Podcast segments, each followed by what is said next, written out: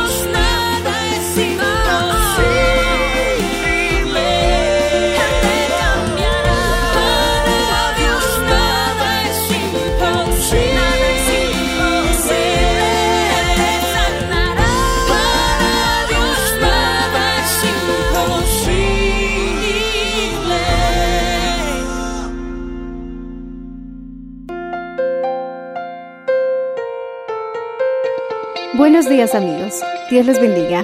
Hoy les traeremos el mensaje del Señor bajo el título ¿Cómo saber si tienes fe? En la voz del reverendo Enrique Valenzuela. Escuchemos. Entonces, resulta que estoy empezando a tener una definición de la fe por lo que es la misma palabra, que en realidad, que en realidad la fe es una conversación. ¿Qué? Sí.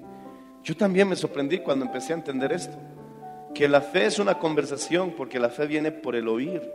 Y si vino la palabra de Dios, el oír la palabra de Dios, es que tú tuviste que haber hablado y preguntado. Porque la Biblia dice, yo te preguntaré y tú me enseñarás. Yo te preguntaré y tú me responderás. Entonces, mi hermanos, resulta que la fe está muy relacionada con la conversación. Ah, entonces vivir por fe no es vivir de la caridad de la gente, es vivir según el dicho de Jehová. Decimos amén, hermanos. Todo esto vamos a comprenderlo enseguida. Hebreos 11, verso 1 dice, es pues la fe, la certeza de lo que se espera, la convicción de lo que no se ve. Oremos. Padre Celestial, en el nombre de Jesús, te rogamos, te suplicamos, ayúdanos a entender tu palabra. Ayúdanos a entender la exposición que tienes para nosotros esta tarde. Y que cada uno de tus hijos salga comprendiendo, Señor, y sobre todo experimentando. En el nombre de Jesús, ayúdanos. Amén y amén. Dando gloria a Dios, pueden tomar asiento. Pueden tomar asiento. Mi hermano, la fe no es tan complicado, pero sí es muy poderosa. La fe no es el resultado de nuestra voluntad. La fe no depende, mi hermano, de nuestro, de nuestra, de nuestro accionar. La fe, mi hermano, es una sustancia. La fe viene. Tú no puedes tener fe. Tienes que recibir la fe. Y algunos no entienden eso porque siempre confunden fe con creer. Es necesario que nosotros creamos, que nos esforcemos, mi hermano, por creer, pero en realidad la fe, mi hermano, no es creer. Porque si la fe fuese una acción, pudiéramos conjugarlo, ¿verdad? Pero la fe no se puede conjugar, porque es el nombre de una sustancia. Por eso se llama sustantivo, decimos amén. Es el nombre, es el nombre. Por ejemplo, el nombre de esto es atril. El nombre de lo que estoy pisando es altar. El nombre de tu compañero que está sentado a tu lado es despiértate, tú que duermes. Amén. Entonces todos tienen un nombre, alabado sea el nombre del Señor. La fe, esa es, este poder tiene un nombre, se llama fe. Esa es la fe. Porque si fuese un verbo, entonces quiere decir que es algo que todos podemos realizar. Por ejemplo, saltar es un verbo. Yo salto, tú saltas, él asalta. No, no es así, ¿verdad? Él salta. Entonces podemos conjugarlo. Amén. Repitan conmigo, un verbo es una es algo que se puede realizar, que se puede, mi hermano, conjugar. Eso quiere decir que es algo que está abierto a todos de acuerdo a la voluntad que tengas. Yo duermo, tú duermes, él duerme. Son acciones que se pueden realizar, pero una silla no se puede realizar. Yo silla, tú silla, ellos sillan, no. A no ser que lo verbalices, ensillar un caballo. Ah, entonces esa es otra cosa, porque ya habla de una acción. Entonces resulta que la fe no es una acción, porque no puedo conjugarlo. Yo fe, tu fe, el feo, no se puede, hermano. No se puede, o sí, no se puede. A ver, conjugame fe. No se puede conjugar la fe, porque no es una acción. Por eso la Biblia dice que la fe, ¿qué dice? La fe viene. Esta fe, mi hermano, es una fe salvadora. Después viene una fe de acuerdo a la situación o necesidad que tengas.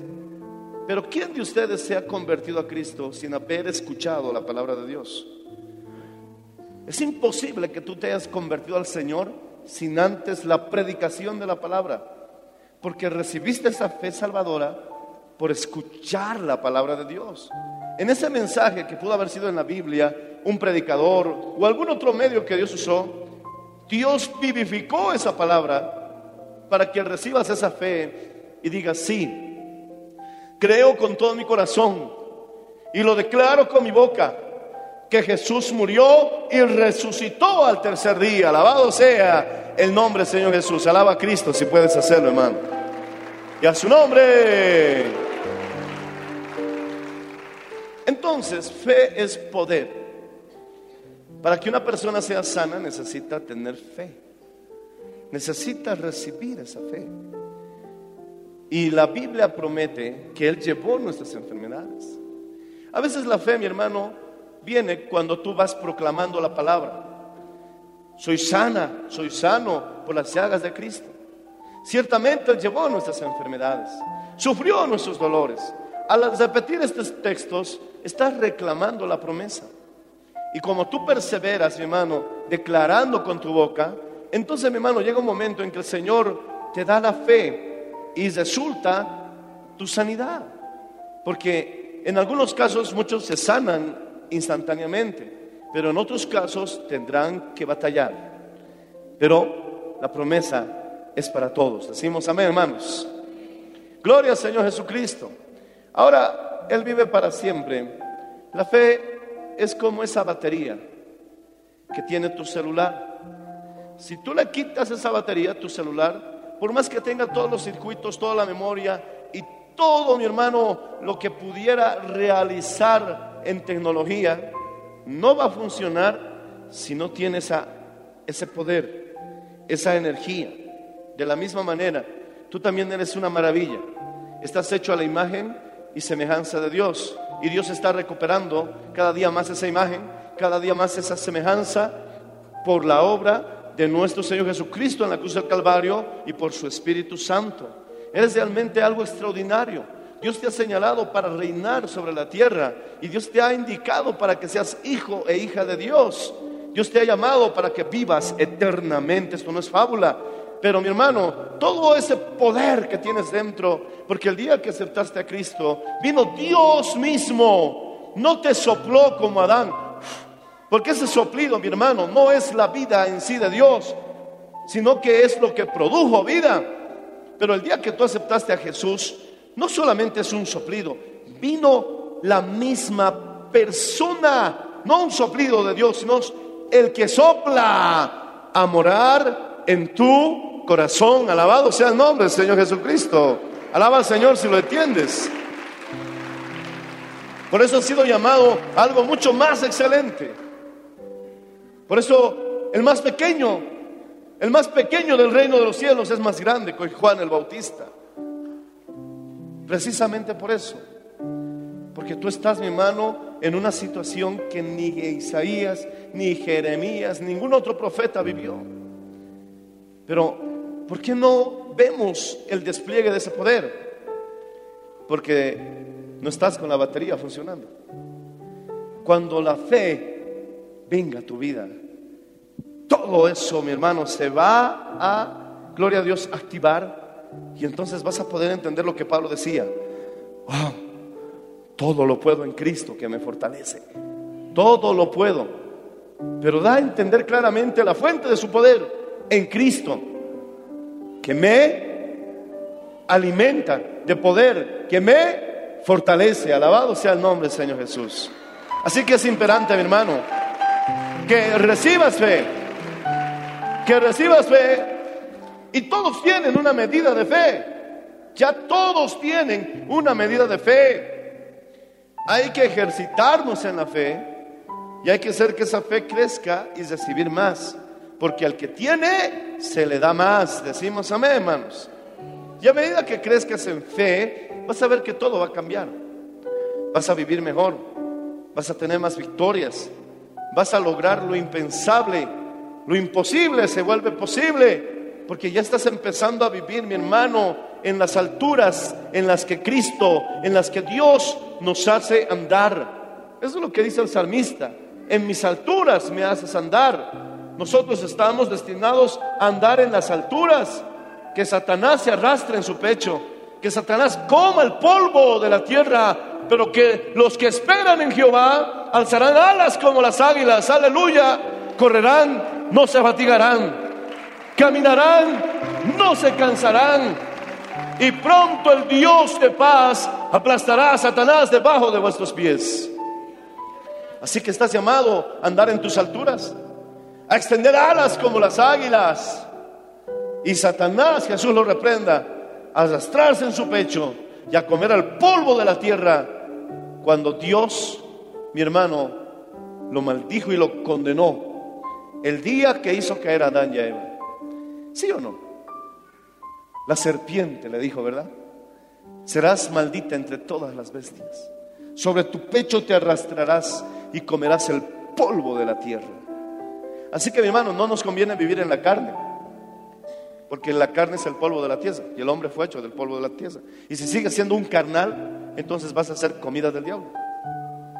El alma también es de la tierra, porque precisamente es el alma la que se tiene que redimir, pero el espíritu es el soplido de Dios. Eso el diablo, mi hermano, sí lo, se oscureció por el pecado, pero el Señor volvió a encender esa lámpara. Decimos amén. Cuando vino el aceite del Espíritu Santo, cuando entregaste tu vida a Jesús, ese espíritu que estaba amortecido, mi hermano, en la oscuridad del pecado del alma y del cuerpo, aleluya, resucitó, aleluya, juntamente con Cristo. Él encendió nuestra lámpara. Volvimos a entender las cosas de Dios. Esa parte averiada que no captaba, mi hermano, las ondas celestiales, ha vuelto a funcionar. Y es por eso que vienes a la iglesia.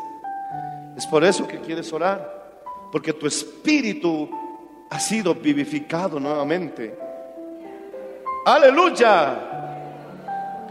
Pero mi hermano, si vas a vivir carnalmente, acuérdate que Satanás come el polvo de la tierra.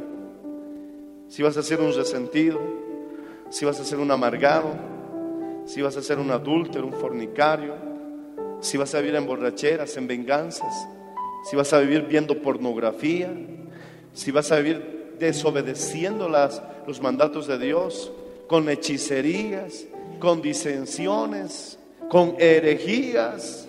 Eso es vivir en la carne. Gálatas capítulo 5, verso 17. Manifiestas son las obras de la carne y cosas semejantes a estas, de las cuales os digo que no heredarán el reino de los cielos los que tales cosas practican. Eso dice la Biblia.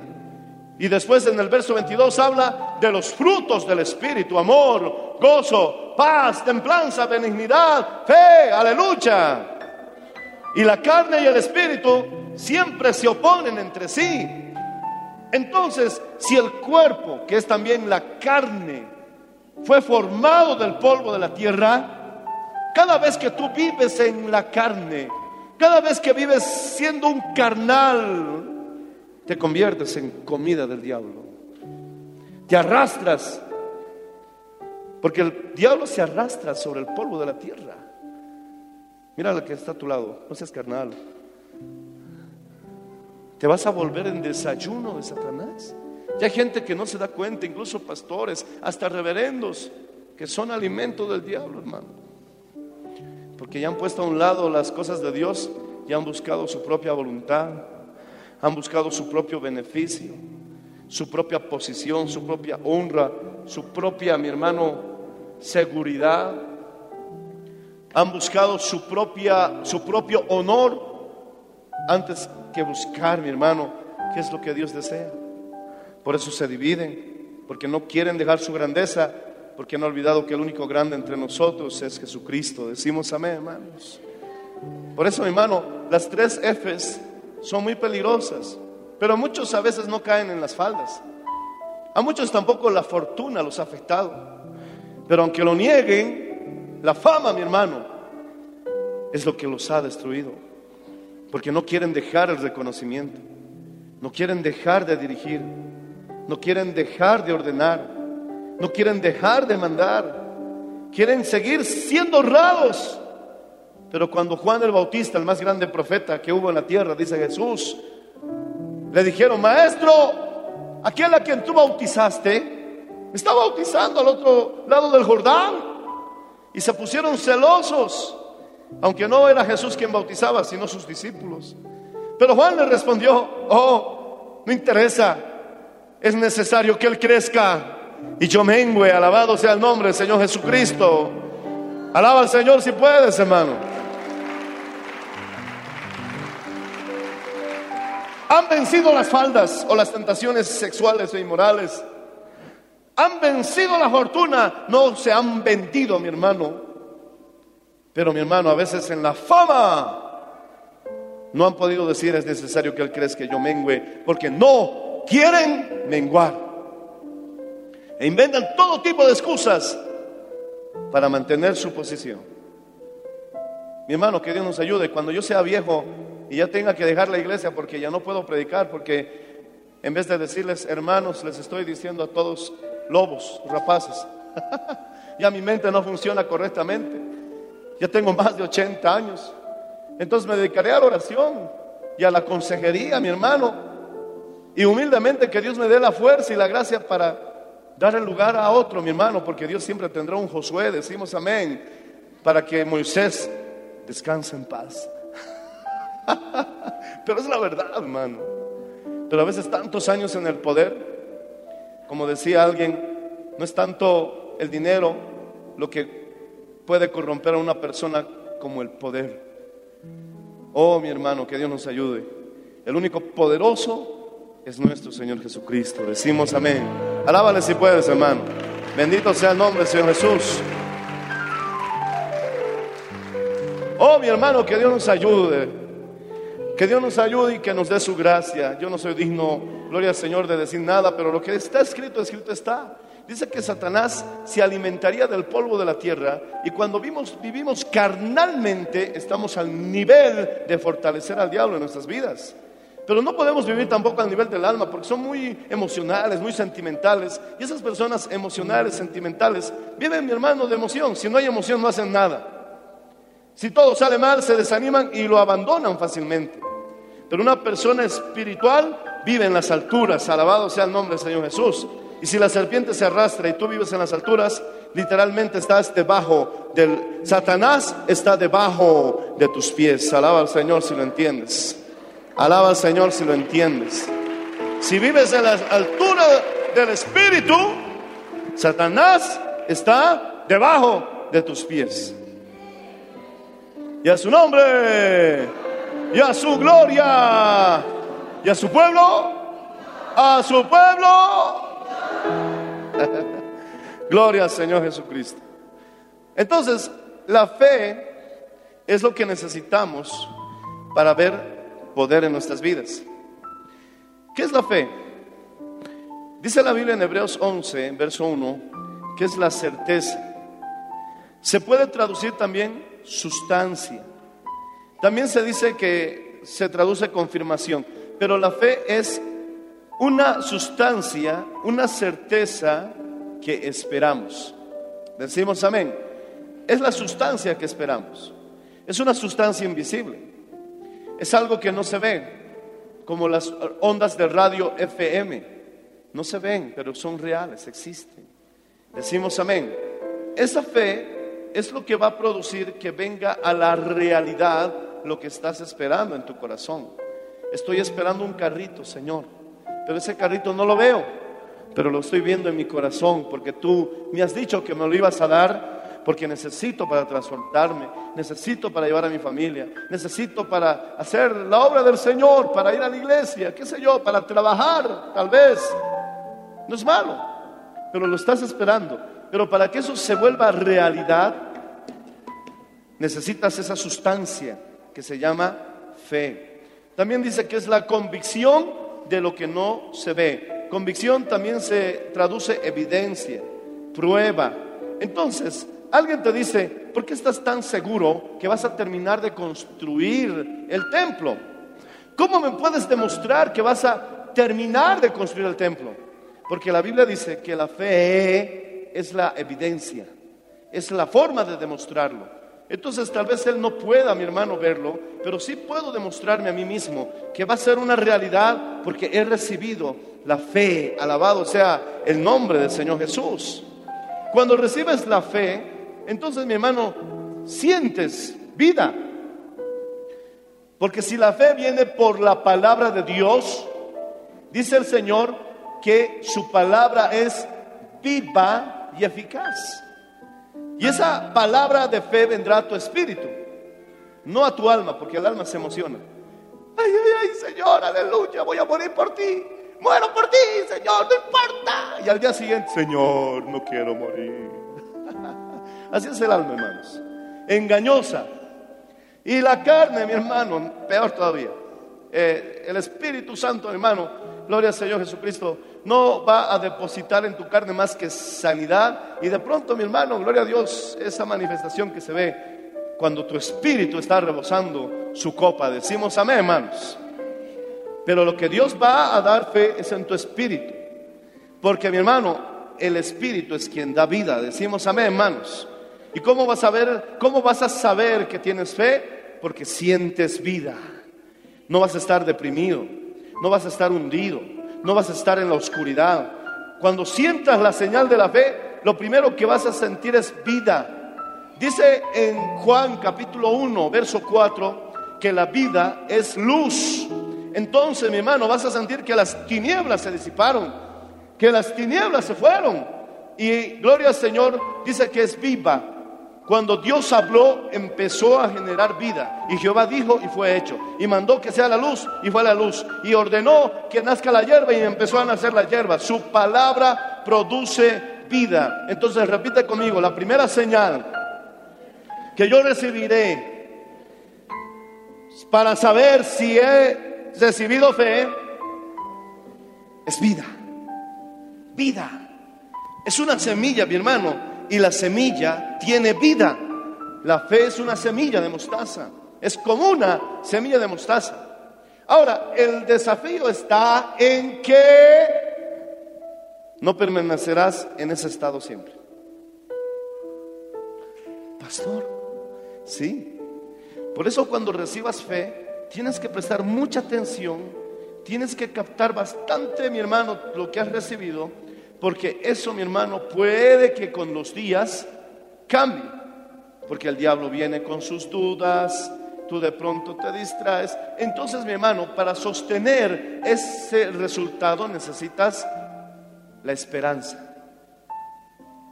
¿Me estás entendiendo?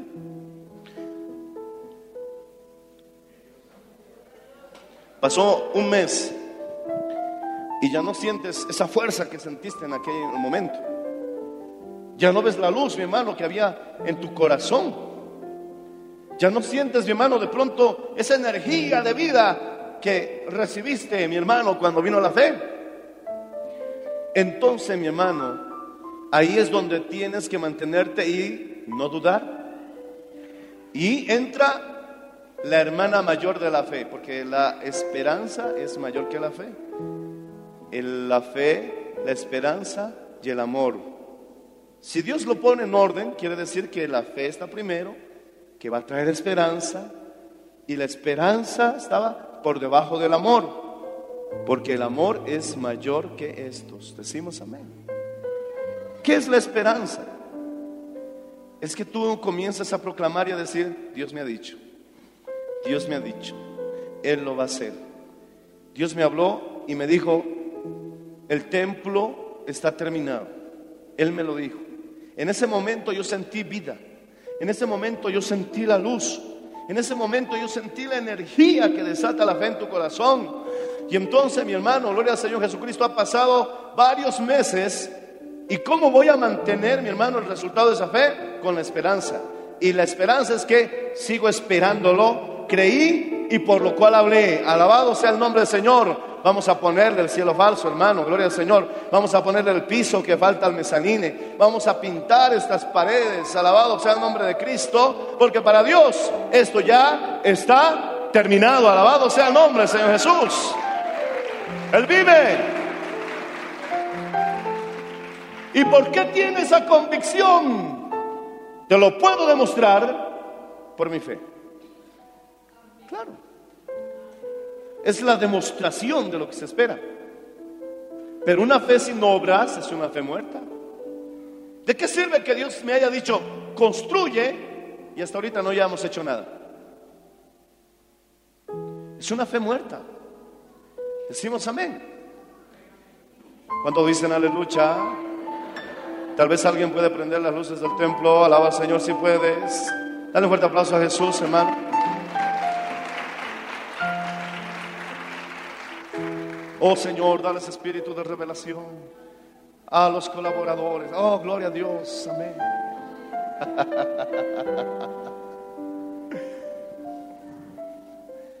Una vez que Dios te habla, entonces el siguiente paso es actuar. Porque si no actúas, tu fe dice que se muere. Una fe sin obras es una fe muerta. Si tú estás en cama y estás muy enfermo y de pronto escuchas la voz de Dios que te dice, levántate. Quizás tengas una batalla por un momento, pero en ese instante, para que tu fe no se muera, para que esa semilla no se, la, no se caiga en el camino o en los espinos o en los pedregales, entonces actúa conforme la fe. Intenta, mi hermano, levantarte a la lucha y verás, mi hermano, que la fe actúa. Alabado sea el nombre del Señor Jesús. Oh Señor, Dios me ha dicho que voy a prosperar si abro un negocio para vender calcetines. Cualquiera se va a reír de ti. ¿Cómo vas a prosperar vendiendo calcetines? Que se rían lo que quieran. Si Dios te lo ha dicho, actúa. Si Dios, si Dios, si Dios te lo ha dicho, hazlo. Y cuando estés vendiendo tus calcetines y nadie te compra, tú sigues creyendo. Ahí viene ya la voluntad. Alaba al Señor si lo estás entendiendo. Bendito sea el nombre Señor Jesús.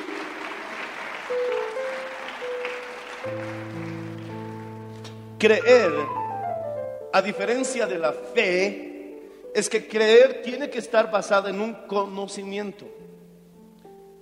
Amén. Yo creo que si suelto esta servilleta, va a caer. Por la experiencia y por las leyes de la física. ¿Ves? Sabía que se iba a caer, lo creí. No había que hacer mucho arte en esto. ¿Tú en qué crees? Si no has recibido fe, no tienes nada que creer. Pero te pongo el ejemplo de esa hermana que Dios le dijo, abre tu tienda de medias para que yo te provee y te bendiga. Amén, Dios te habló. La fe viene por el oír y el oír la palabra de Dios. Amén, vino la fe. Y esa fe vino con una instrucción. Entonces, mi hermano, tú crees. ¿En qué crees? En que Dios te bendecirá por ese medio. Alabado sea el nombre del Señor Jesucristo. Hay muchos que dicen creo, creo, creo, pero no tienen nada en qué creer porque no han recibido nada de parte de Dios. Cuando Dios me dijo, construye el templo, yo le creí. Pero ¿qué voy a creer si Dios no me dijo nada? Entonces, mi hermano, creer, creer, tienes que responder esto. ¿Estoy creyendo en lo que mi carne me dice? ¿Estoy creyendo en lo que mi alma, mis emociones me dicen? ¿O estoy creyendo en lo que Dios me ha hablado a través de mi espíritu? Si estás creyendo en lo que Dios te habló a través de tu espíritu, entonces eso es fe. Y ya viene entonces creer. Esa es la diferencia entre fe y creer. Si no has recibido fe, no tienes en nada. No tienes nada en que creer. claro. Cree en la palabra, amén, proclámala. Está bien, créela. Yo la creo siempre. Pero te estoy hablando de casos específicos. Yo debo creer, mi hermano, cuántas almas Dios quiere traer a este templo. Pero para yo creer necesito escucharle a Dios. ¿Con cuántas empezamos, Señor? ¿Me entiendes? ¿Me entiendes? ¿Comprendes? Nuestra fe no se basa en lo que nosotros queremos, sino en lo que viene. Cuando viene la fe es la prueba que viene a ser real lo que no se ve. Y vamos a esperarlo es la confirmación de lo que sentías. Es la voluntad de Dios. Gloria a Dios. Ahora, vamos a abrir a Romanos 8:23 para aclarar un poco más este asunto.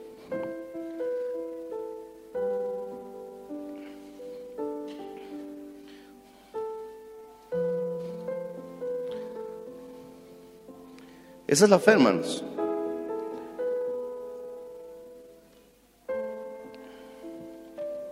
Romanos 8:23 dice, y no solo ella, sino también nosotros mismos que tenemos las primicias del Espíritu, gloria a Dios, también gemimos dentro de nosotros mismos, esa es la palabra, esperando la adopción, la redención de nuestro cuerpo. ¿Qué cosa están esperando?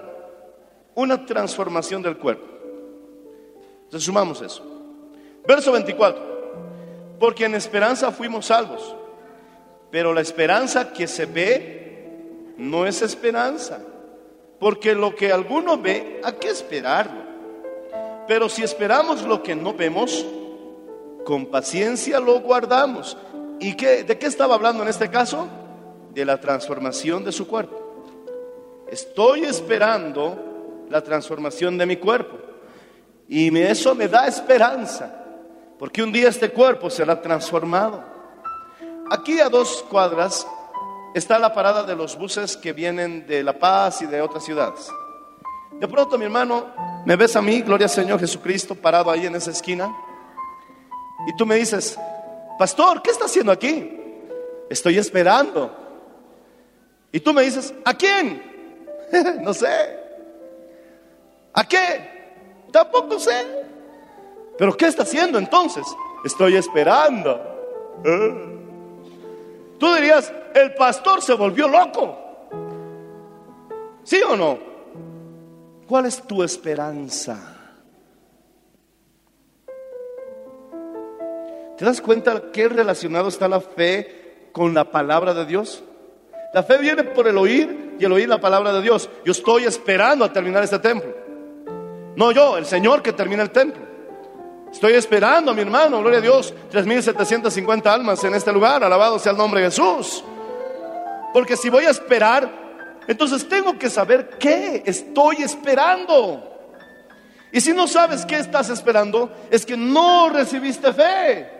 Y si no recibiste fe, no tienes nada en qué creer. Y si no tienes nada en qué creer, es porque Dios no te ha hablado. Y si Dios no te ha hablado, es porque no estás permaneciendo en la presencia de Dios. Aleluya.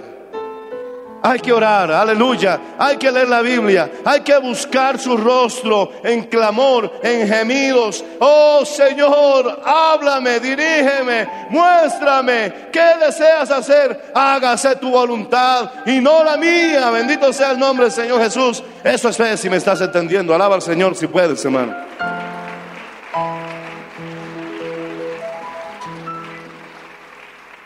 ¿Cuántos tienen esperanza? Díganme. Ahora con, con sinceridad respondan. ¿Qué estás esperando? Que termine, pastor, para irme a casa. Como dirían los bolivianos, no te pases. ¿Qué estás esperando? Quiero decirte, mi hermano, no es que no hay nada para ti. Estás igual que el hermano del hijo pródigo. Te reitero, no es que no exista nada para ti. Simplemente estamos como el hermano mayor del hijo pródigo. Cuando el hijo pródigo se gastó la mitad de las posesiones de su padre, la parte de su herencia. Fue, lo gastó y quedó sin nada. Y resumiendo la historia, volvió todo mendrugoso, mi hermano sucio, pobre, quebrado. hasta trabajando en medio de los cerdos. No tenía nada.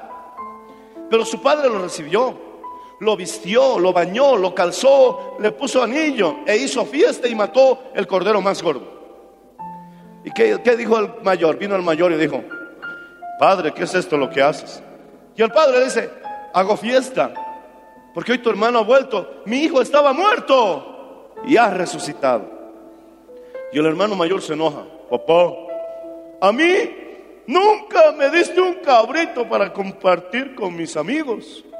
Y el papá que le responde, hijo, todo lo que tengo es tuyo. Y era cierto, porque era la parte de la heredad que le correspondía al otro. El pródigo se lo gastó todo. Y lo que le quedaba al padre prácticamente era del hijo mayor. En otras palabras le dijo, no comiste el cabrito porque no quisiste. Todo lo que tengo es tuyo. Toma lo que quieras y compártelo con tus amigos, en otras palabras. Y muchos están como el hijo pródigo. Mi hermano, tienes una gran herencia, alabado sea el nombre del Señor Jesucristo. Aleluya. Tienes una gran bendición, pero no lo estás usando.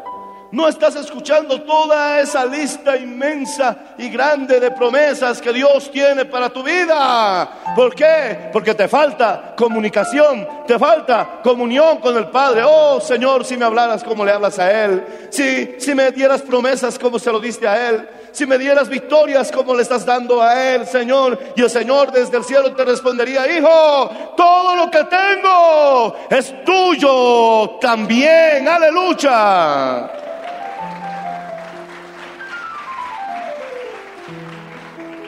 Y a su nombre y a su gloria. Entonces, ¿qué estás esperando? ¿Qué estás creyendo? No te estoy hablando de, la, de, la, de los preceptos y de los mandamientos de la Biblia, que eso es nuestro diario vivir, que te va a dar una vida mejor, pero hay algunas cosas que no están en la Biblia que necesitas saber de parte de Dios. Por ejemplo, Señor, ¿me voy o no me voy a España? Señor, ¿me voy o no me voy a trabajar a Chile? Señor, ¿abro este negocio para vivir y mantener a mis hijos o abro este otro negocio? Señor, no encuentro, quiero abrir una tienda de celulares, pero no encuentro iPhone en la Biblia. Señor, no hay, ¿qué hago? Samsung, ah, Samsung, no, Samsung quiero, Señor.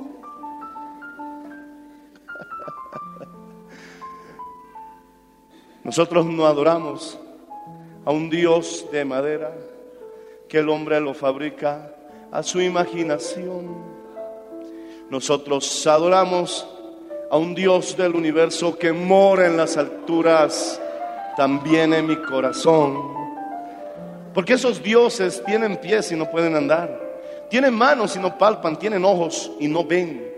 Tienen oídos y no oyen, oyen, garganta tienen y no hablan. Pero nuestro Dios tiene pies y anda. Tiene manos y palpa. Puede ver con sus ojos.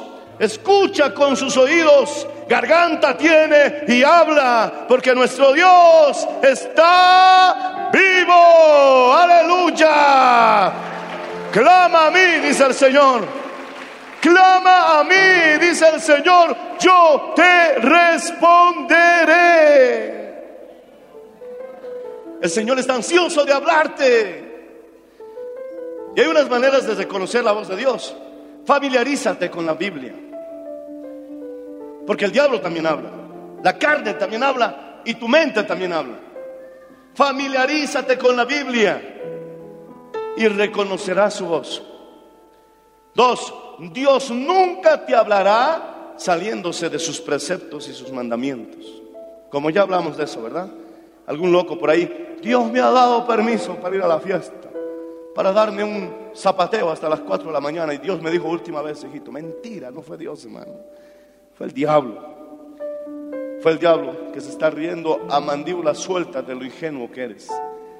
Dios nunca te va a dar permiso. Dios me ha dado permiso para noviar con el chupacabras. Entonces tú ya no eres oveja, ya eres cabra, hermano. Y la cabra en la Biblia significa rebeldía. Dios no, nunca te va a dar permiso para eso.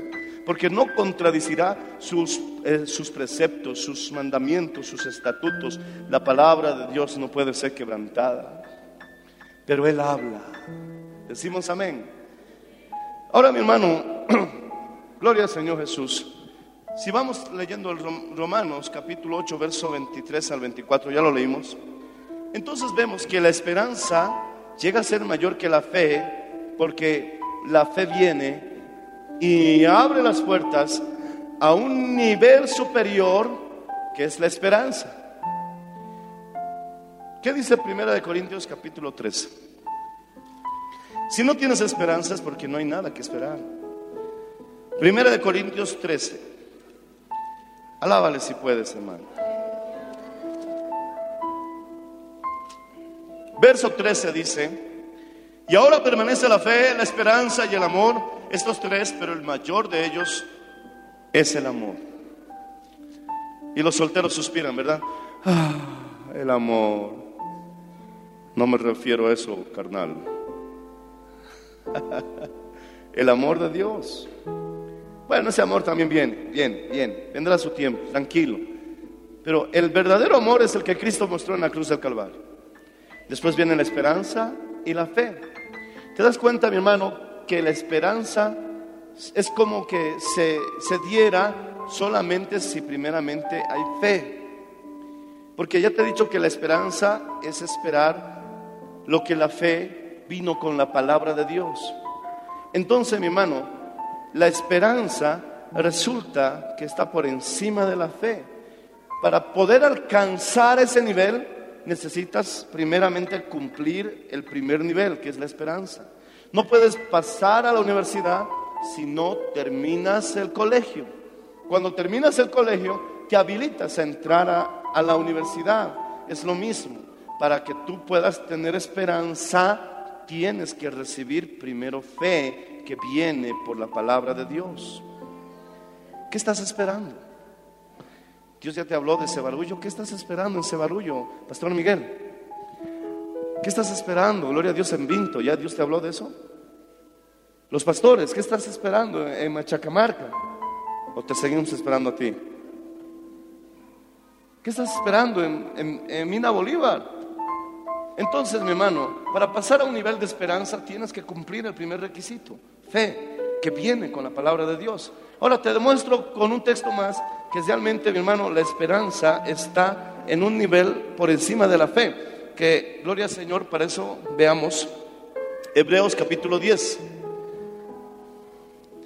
Vamos terminando porque el tiempo se me ha acabado. Aleluya. Con la palabra de Dios viene la fe. Y cuando ya sabes lo que dice, lo esperas. Fue la fe quien te abrió la puerta a la esperanza.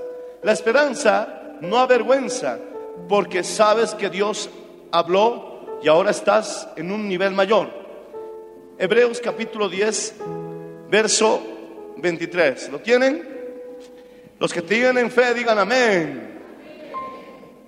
Mantengamos firme, verso 23, sin fluctuar la profesión de nuestra esperanza. ¿Por qué? Porque fiel es el que prometió. Prometió. ¿Cómo haces una promesa? Hablando. Fiel es el que prometió. Verso 22. Acerquémonos con corazón sincero, en plena certidumbre de fe, es decir, con una claridad de lo que Dios me ha dicho. Fe, purificado los corazones de mala conciencia y lavado los cuerpos con agua pura. Mantengamos firmes sin fluctuar la profesión de nuestra esperanza, porque fiel es el que prometió. ¿Me entiendes? Certidumbre de fe, de fe, esperanza. Fiel es el que prometió. Entonces, cuando Dios te da, te habla, Él es fiel porque va a cumplir lo que ha prometido. Entonces, esto me da esperanza. ¿Cuántos dicen amén, hermanos?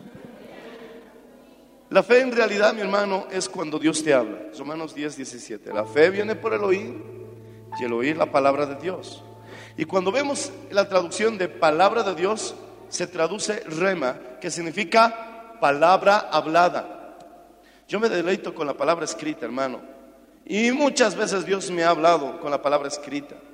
Y mi hermano, y aunque Dios no me haya hablado de una manera verbal, sé que en su escritura yo tengo que obedecer sus mandamientos. No matarás, no robarás, no desearás a la mujer de tu prójimo. Eso, mi hermano, se entiende, decimos amén. Pero también por encima de estos preceptos y leyes tenemos que escuchar el rema de Dios. Cuando Dios nos habla. No es lo mismo, mi hermano, que cuando estás leyendo un texto, sientes, mi hermano, que, que Dios estuviera acompañándote esa lectura con un sentir de cuánto te ama el Señor.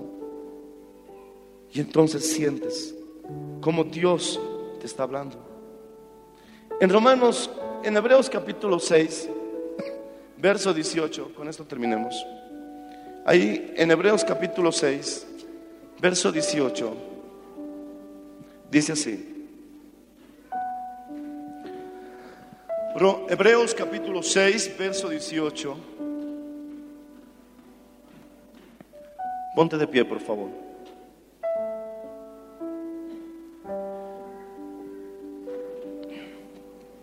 Para que por dos cosas inmutables, inmutable significa que no cambia, no cambia por nada.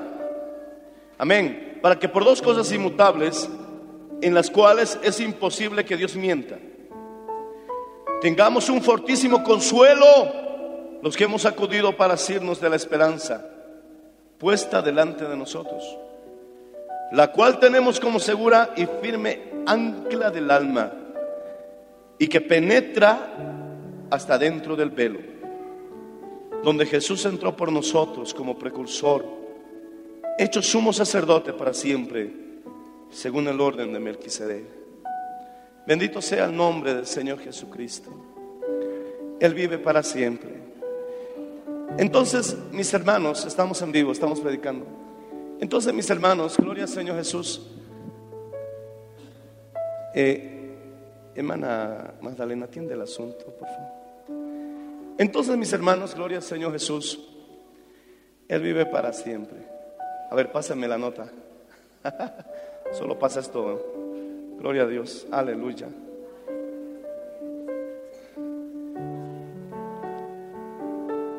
Hay un autoplomo, por favor, que está tapando un garaje 2803 de BDA, autoplomo BDA 2803. Gracias. No tapen garajes, por favor. ¿En qué estaba?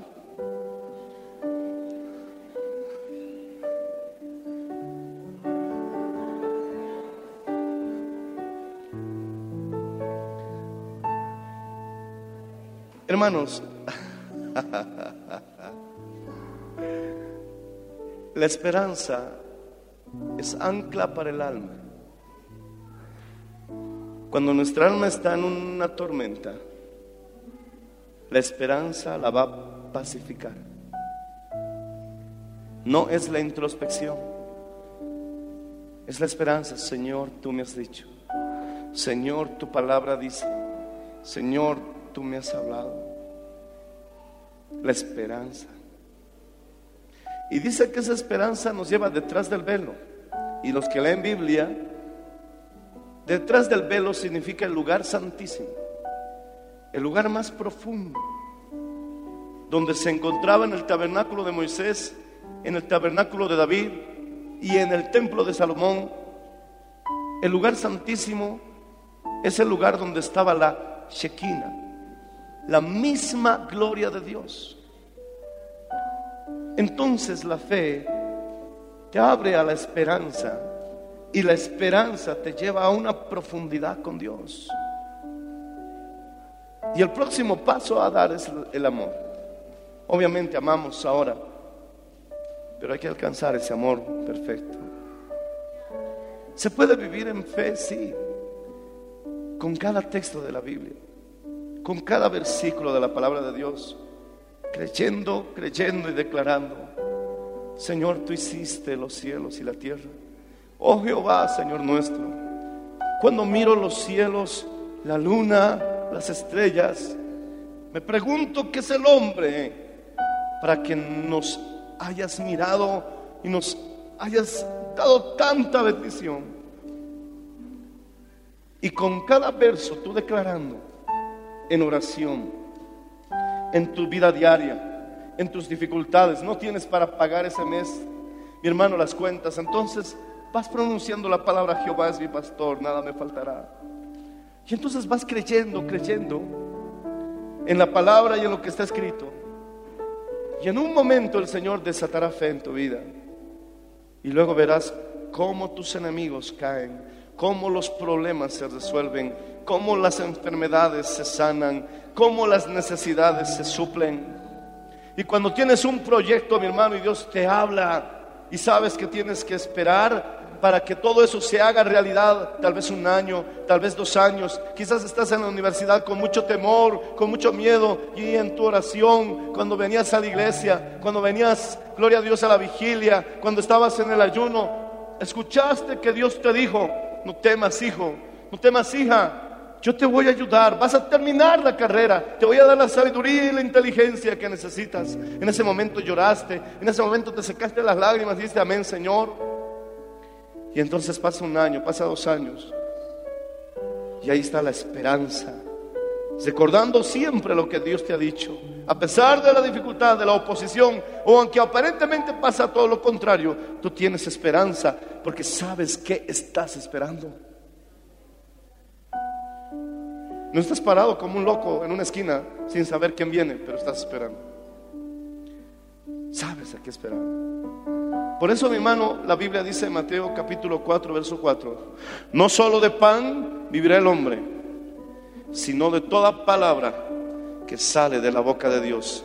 Es imperante, es necesario, es urgente. Si el justo por la fe vivirá, y la fe viene por el oír la palabra de Dios.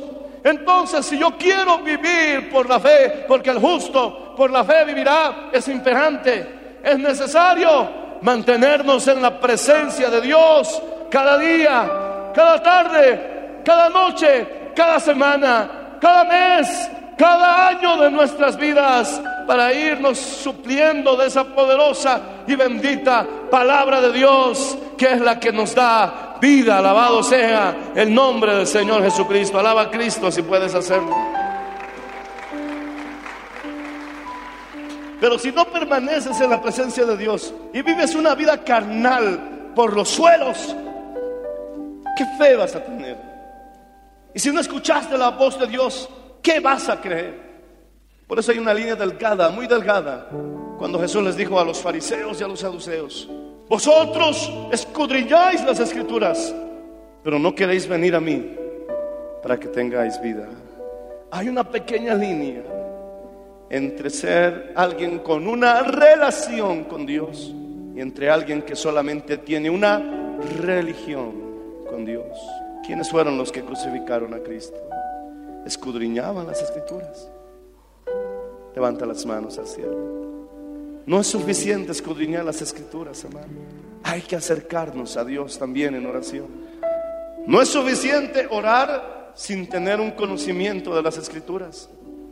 Es necesario acercarnos a las escrituras con mucha oración. Pero ¿qué podemos decir? ¿Qué podemos hacer? Si hay personas, mi hermano, que ni leen, ni oran,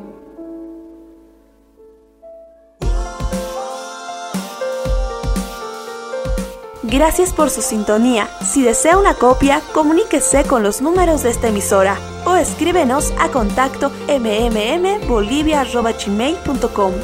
Nos volveremos a encontrar en nuestra próxima edición de Para Dios nada es imposible. Dios les bendiga.